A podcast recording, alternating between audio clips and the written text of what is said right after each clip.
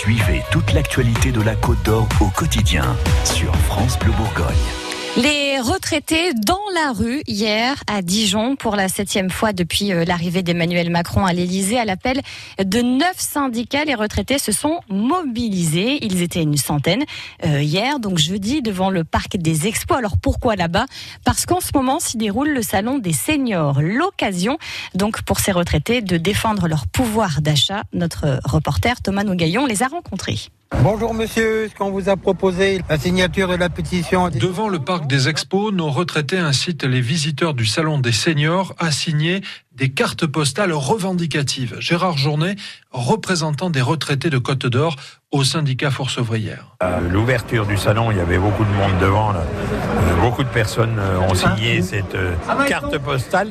Ben, toute l'intersyndicale, on va envoyer ça au président de la République. Hein. Et parmi les revendications qui figurent sur cette carte postale, l'indexation des retraites sur les salaires, une revalorisation de 3% des pensions pour compenser la baisse du pouvoir d'achat ou encore l'annulation de la hausse de la CSG pour l'ensemble des retraités. Tout ce qu'on nous a supprimé, hein, tous nos, nos, nos, droits, malheureusement. Et s'estimant oubliés du grand débat national qui vient de s'achever, les retraités veulent prouver leur utilité à notre société. Ils sont par exemple très nombreux à être bénévoles dans des associations.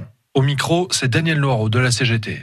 Ils pallient les carences de l'État dans de nombreux domaines, mais ne sont pas rémunérés. Mais le pire est qu'ils sont ignorés des pouvoirs publics. Alors Thomas, on a entendu les syndicats, mais j'imagine que les visiteurs du Salon des seniors sont plutôt d'accord avec les revendications des retraités. Oui, alors globalement, les retraités, vous l'imaginez, qui se rendent au salon, sont très favorables aux demandes portées par les syndicats, comme Gérard, qui voudrait bien qu'on revalorise les pensions de retraite.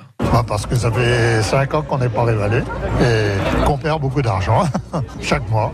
Aujourd'hui, concrètement, vous vivez avec combien par mois On a à peu près 3 000 euros par mois, dont 1 000 euros de maison à rembourser, hein, donc il faut quand même faire attention à hein, fin de mois. Et Brigitte, elle aussi, s'apprête à visiter le salon des seniors et elle aussi est très sensible au discours des syndicats. Cette dame de 66 ans qui a commencé à bosser en usine à 14 ans a fini fonctionnaire à la cour d'appel de Dijon. En retraite depuis 4 ans, elle perçoit 1400 euros par mois. C'est pas du tout bizarre. Je ne vais ni au restaurant, je ne sors pas.